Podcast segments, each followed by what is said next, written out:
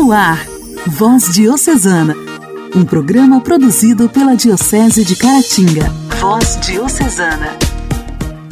Olá, meus amigos, ouvintes do programa Voz Diocesana. Em mais esta quarta-feira, estamos iniciando o nosso programa de evangelização. Que bom te encontrar em sintonia. É uma alegria muito grande para mim estar fazendo companhia para vocês em mais este programa. Deixo aqui um abraço especial a cada um de vocês e os meus sinceros agradecimentos pela sua companhia de sempre. Voz Diocesana. Voz Diocesana. Um programa produzido pela Diocese de Caratinga. Hoje, dia 16 de março, celebramos o dia de Santa Eusébia. Seus pais tiveram cerca de quatro filhos, e entre eles está Eusébia, em uma família onde muitos foram considerados santos. Quando ainda era muito nova, Eusébia tragicamente perdeu seu pai. Por conta disso, sua mãe pediu para mudar-se, junto com os filhos, para um mosteiro. Eusébia logo foi requisitada para a ordem religiosa por Gertrudes, a abadesa. Alguns afirmam que Gertrudes seria da família de Eusébia, mas não há fontes que comprovem isso. Com o falecimento de Gertrudes, Eusébia foi eleita abadesa, apesar de sua jovem idade. Segundo a tradição, ela teria apenas 12 anos. Mesmo sendo considerada muito jovem para assumir o cargo de abadesa, trazia o grande e humilde desejo de corresponder ao chamado de Deus e à indicação de Gertrudes. Porém, Eusébia teria que lidar com a contradição de sua mãe, que a considerava jovem demais e incapaz de assumir tal cargo. Sabendo que essa decisão não seria bem aceita pelos demais e por Eusébia, a mãe obteve uma carta do rei Clovis II e assim Eusébia ficou sobre as ordens restritas de sua mãe. A tradição conta que sua mãe a enviou para a abadia de Marchiennes, também na França. Eusébia, assim, obedeceu às suas autoridades. Não demorou muito e logo Eusébia, com a permissão de sua mãe, pôde voltar e assumir o cargo de abadesa. Mesmo em sua jovialidade, dava grandes exemplos de humildade e de busca pela pureza. Realizava os trabalhos mais difíceis e era justa e moderada em suas decisões. Conta-se que Eusébia, por graça divina, previu a morte tendo tempo assim de orientar e exortar suas monjas a viver sempre na caridade fraterna. Alguns dão a data de sua morte aos 23 ou 33 anos, mas a igreja se apega aos 33 anos de idade. Eusébia demonstrou ser assim como seu mestre, um modelo de humildade. Santa Eusébia, rogai por nós a alegria do Evangelho. Evangelho. Evangelho. Oração, leitura e reflexão. Alegria do Evangelho.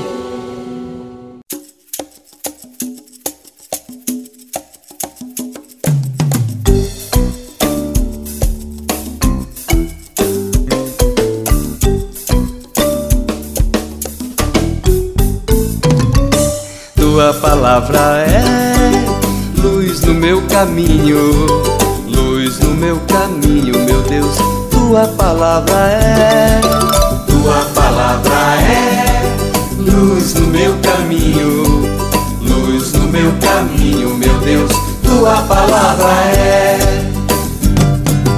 Tua palavra está nas ondas do mar, tua palavra está no sol a brilhar. Tua palavra está no pensamento, no sentimento. Tua palavra está. Tua palavra está no pensamento, no sentimento. Tua palavra está. Tua palavra é luz no meu caminho, luz no meu caminho, meu Deus. Tua palavra é. Tua palavra é luz no meu caminho, luz no meu caminho, meu Deus, tua palavra é. Tua palavra está no som do trovão, tua palavra está no tom da canção, Tua palavra está na consciência e na ciência. Tua palavra está. Tua palavra está na consciência e na ciência. Tua palavra está.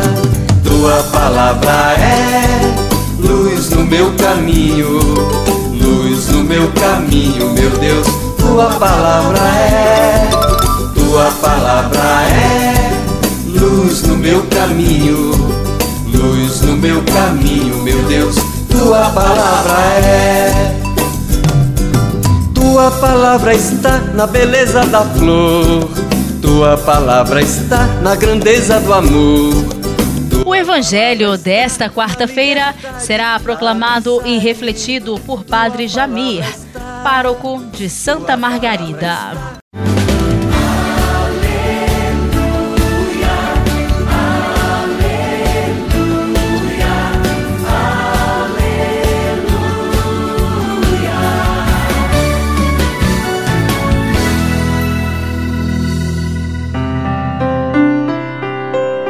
O Senhor esteja convosco, Ele está no meio de nós. Proclamação do Evangelho de Jesus Cristo segundo Mateus. Glória a vós, Senhor. Naquele tempo, enquanto Jesus subia para Jerusalém, ele tomou os doze discípulos à parte e, durante a caminhada, disse-lhes: Eis que estamos subindo para Jerusalém e o filho do homem será entregue aos sumos sacerdotes e aos mestres da lei eles o condenarão à morte e o entregarão aos pagãos para zombarem dele, para flagelá-lo e o crucificá-lo. Mas no terceiro dia ressuscitará. A mãe dos filhos de Zebedeu aproximou-se de Jesus com seus filhos e ajoelhou-se com a intenção de fazer um pedido. Jesus perguntou: O que tu queres? Ela respondeu: Manda que estes meus dois filhos se sentem no teu reino, um à tua direita e outro à tua esquerda. Jesus então respondeu-lhes: Não sabeis o que estáis pedindo. Por acaso podeis beber o cálice que eu vou beber? Eles responderam: Podemos. Então Jesus lhes disse: De fato, vós bebereis do meu cálice, mas não depende de mim conceder o lugar à minha direita ou à minha esquerda. Meu Pai é quem dá esses lugares àqueles para os quais ele os preparou. Quando os outros dez discípulos ouviram isso, ficaram irritados contra os dois irmãos. Jesus, porém, chamou-os e disse: Vós sabeis que os chefes das nações têm poder sobre elas e os grandes as oprimem. Entre vós não deverá ser assim. Quem quiser tornar-se grande, torne-se vosso servidor. Quem quiser ser o primeiro, seja vosso servo, pois o Filho do Homem não veio para ser servido, mas para servir e dar a sua vida como resgate em favor de muitos. Até aqui, palavra da salvação. Meu irmão e minha irmã, no Evangelho do primeiro domingo da Quaresma, ouvíamos Jesus vencendo as tentações do ter, do poder e do prazer vencendo o inimigo, porque era conduzido pelo Espírito e, de fato, conhecia bem a palavra de Deus. Hoje, Jesus, fazendo o anúncio da paixão, uma delas, subindo para Jerusalém, ensina para os doze que o filho do homem passaria pela prisão, pela condenação, pela morte, pela crucificação, mas que depois ressuscitaria. E quando Jesus estava falando de subir ao trono da cruz, os discípulos não tinham compreendido muito bem isso.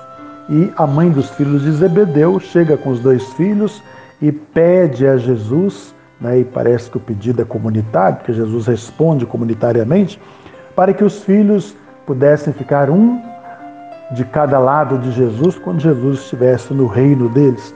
É aquela tentação que o ser humano tem de querer privilégios, de querer passar os outros para trás e, e sermos os melhores, né? E aí então Jesus vai responder, não é para ela, para eles, que eles não estavam sabendo o que estavam pedindo. Eles beberiam do cálice da flagelação, do cálice do sofrimento de Jesus, mas não concede a Jesus conceder o lado à esquerda ou à direita, quer dizer que isso aí é o pai que prepara. E é interessante que mesmo após essa lição, os outros dez, quando eles ficam sabendo disso, eles conseguem ficar irritados. Você sabe o que é uma pessoa irritada? É aquela pessoa que às vezes não mede palavras, acaba ultrapassando até a amizade, esquece a amizade, fala palavras ofensivas, né? E os dois, os dez ficaram irritados com esses dois, tipo assim, nós também queremos os primeiros lugares. E aí então é uma oportunidade para Jesus se dirigir novamente a eles, dizendo: vocês não sabem que os chefes das nações têm poder sobre elas, oprimem a elas? Eu não quero que seja assim entre vocês. Quem quiser ser grande, torne-se o vosso servidor. Quem quiser ser o primeiro, seja o vosso servo.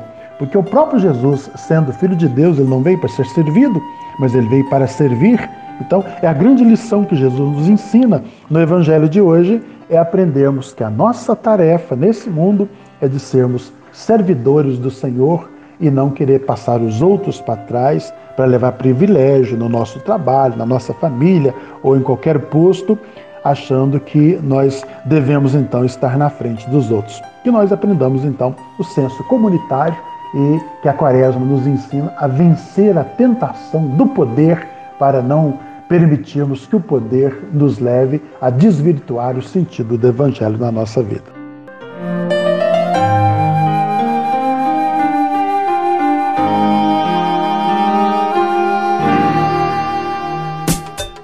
Diálogo Cristão. Temas atuais à luz da fé. Diálogo Cristão.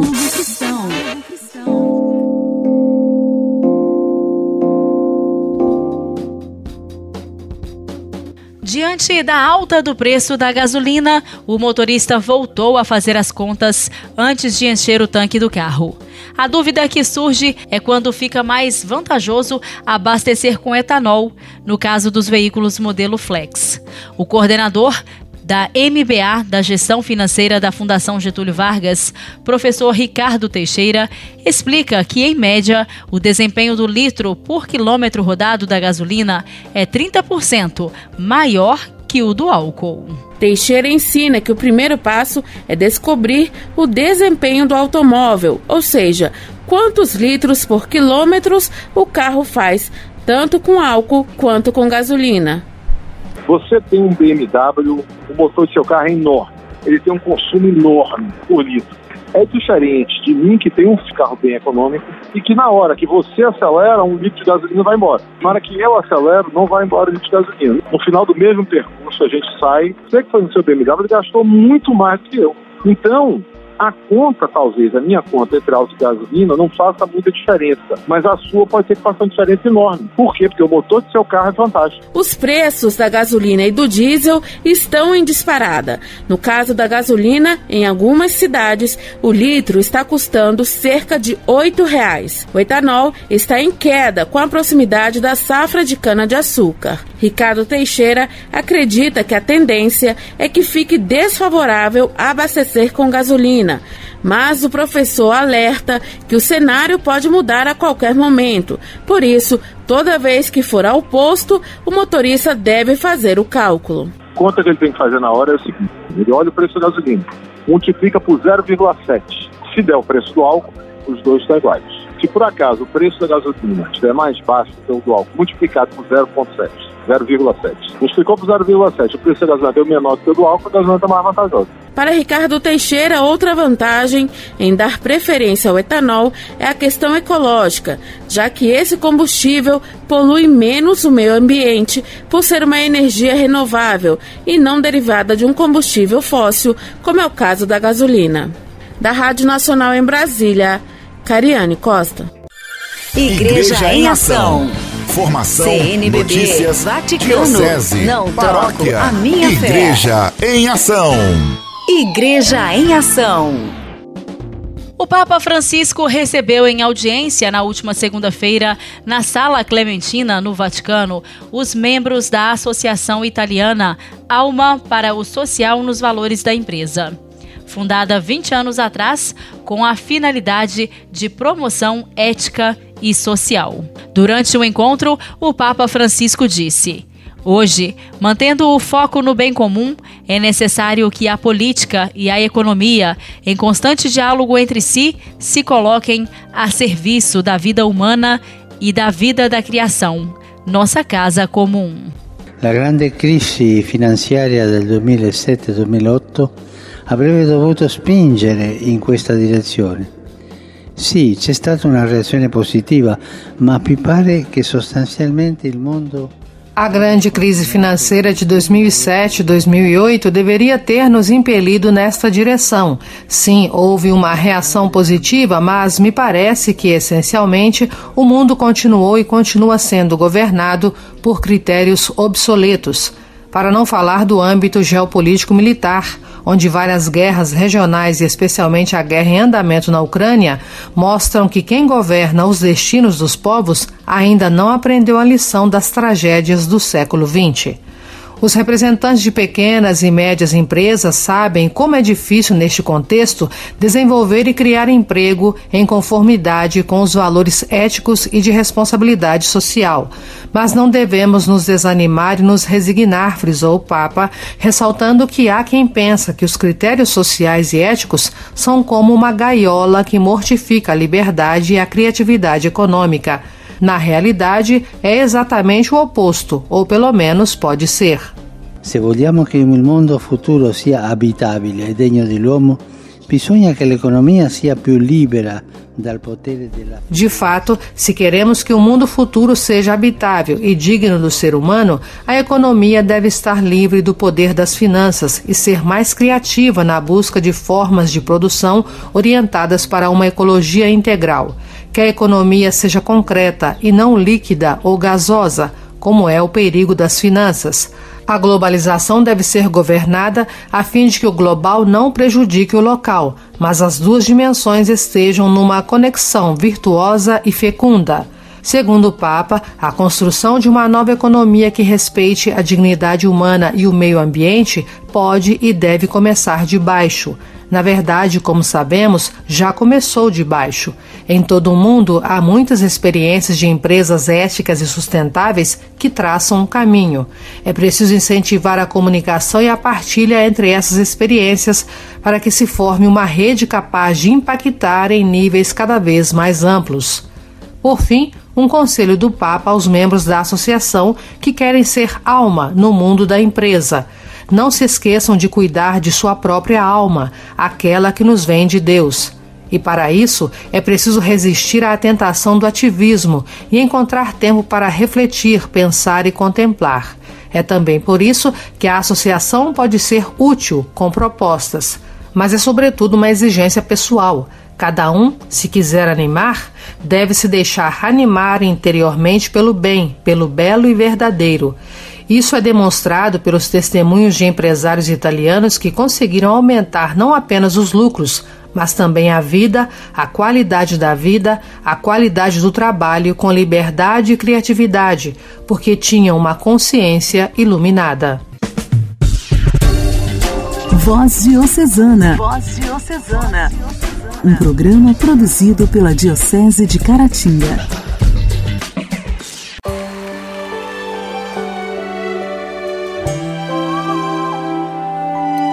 Esta música eu não ia colocar no CD, mas quando eu ouvi vocês cantarem, quão grande és tu.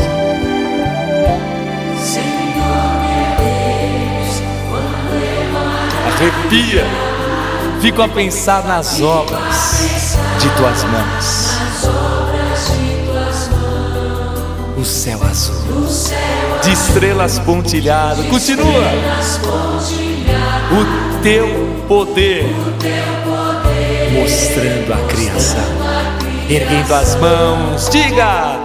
Então minha alma canta-te, Senhor. Quão grande és tu, quão grande és tu. Diga.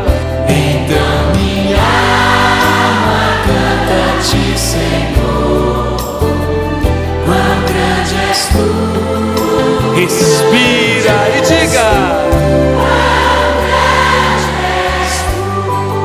Quando a vagar nas matas, florestas.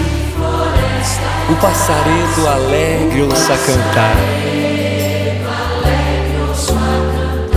Olhando os montes, vales, florestas. O teu poder mostrando a criação.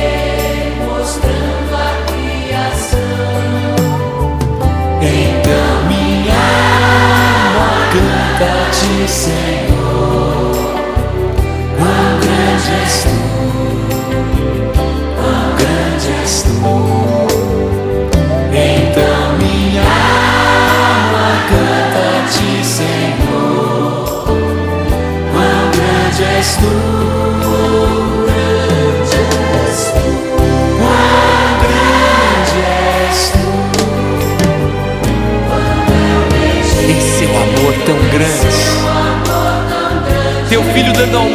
Salvar. Na cruz vertendo seu precioso sangue. Minha alma pode assim purificar, purifica, purifica.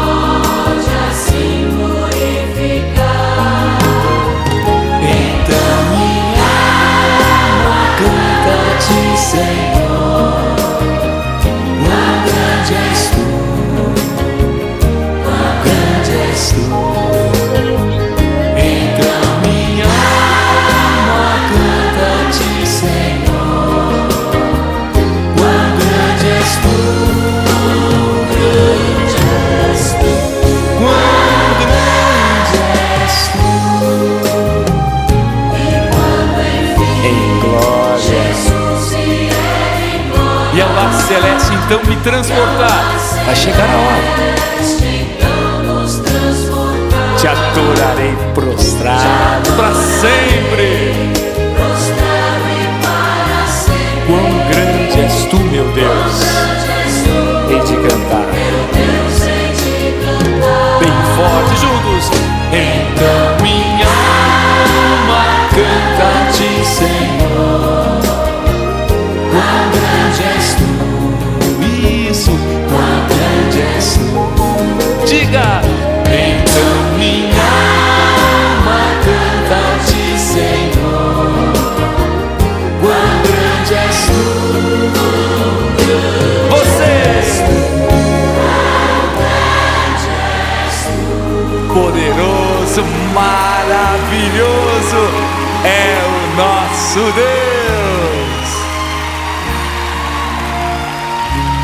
Amém, amém.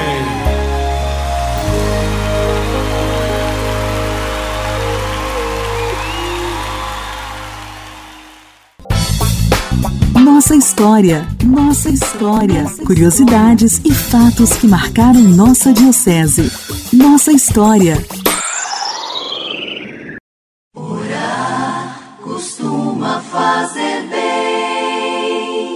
Intimidade com Deus. Esse é o segredo. Intimidade com Deus. Com Padre Elias Garcia. Orar costuma fazer bem. Olá, meus irmãos e minhas irmãs, continuemos a meditar sobre nossa vida espiritual. O maior obstáculo à vida espiritual é a tentação de fabricarmos o nosso próprio Deus. Uma coisa é conhecer os meus dons e cultivá-los, e outra, bem diferente, é presumir que os possuo todos. O desenvolvimento dos nossos próprios dons é uma tarefa do ser dotado. Foram-nos dados talentos naturais para que os desenvolvamos em favor dos outros. Cada um de nós recebeu algo que se destina a tornar o mundo melhor para todos. Cozinhamos, cantamos, ensinamos, escrevemos, limpamos e organizamos de tantas maneiras pouco comuns. Cada um de nós tem algo, alguma coisa que o resto da humanidade precisa. Estou aqui para dar os meus dons ao mundo, para me comprazer nos dons que Deus me deu. Sim, para só se for para o bem dos outros. Cada um de nós é apenas um elo na cadeia que deve trazer toda a humanidade e tudo na criação à plenitude. Aquilo que sou e tenho, devo dá-lo ousadamente, completamente para o bem do mundo. se não reconhecer os meus dons, se não os desenvolver, não posso, de uma forma nenhuma, cumprir em mim o propósito ao qual fomos criados. A arrogância corrói a nossa consciência do poder da interdependência e deixa-nos morrer incompletos. Reduz a pó a criação dos outros, até de nos impossibilitar de ver as nossas necessidades. Peçamos essa graça. Grande Deus, dai-me a humildade para ver a tua grandeza nos outros. Temos de rezar pela humildade, tão indispensável para encontrar a nossa plenitude na nossa pequenez. Deus abençoe você, muita paz e força.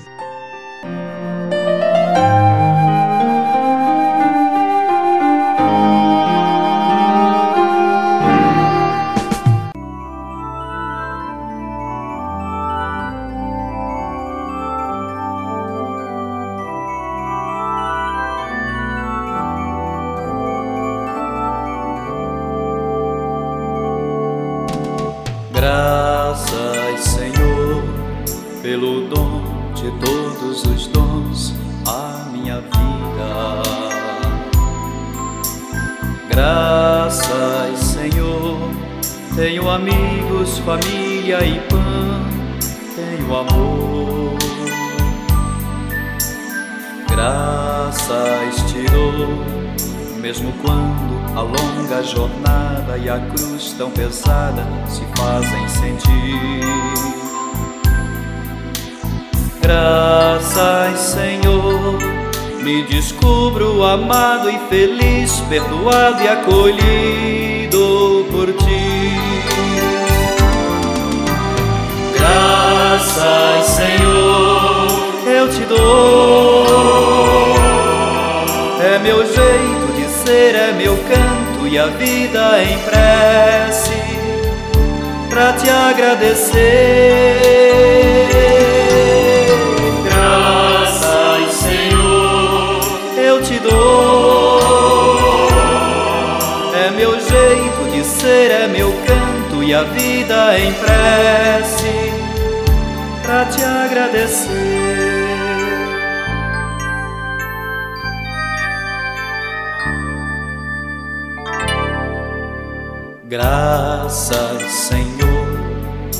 porque um dia ainda menino chamaste a mim.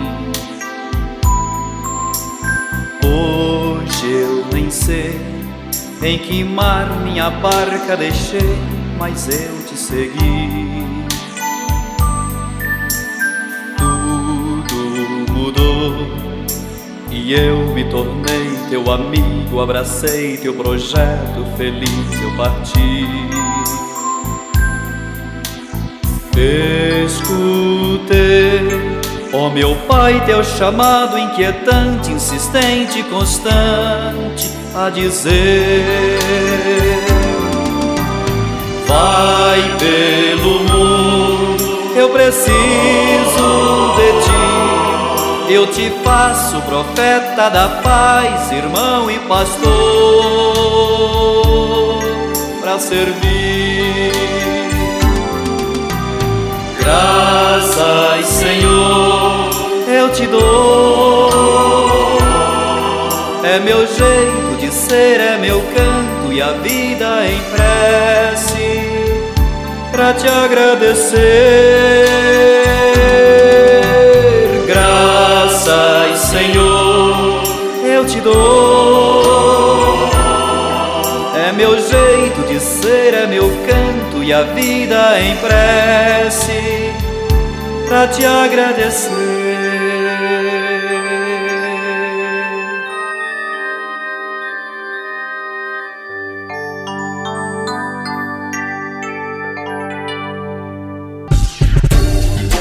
Voz Diocesana. Voz Diocesana.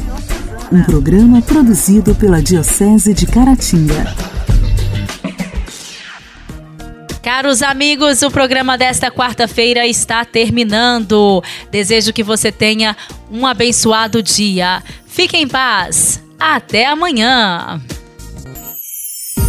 Você ouviu Voz Diocesana, um programa da Diocese de Caratinga. Voz Diocesana.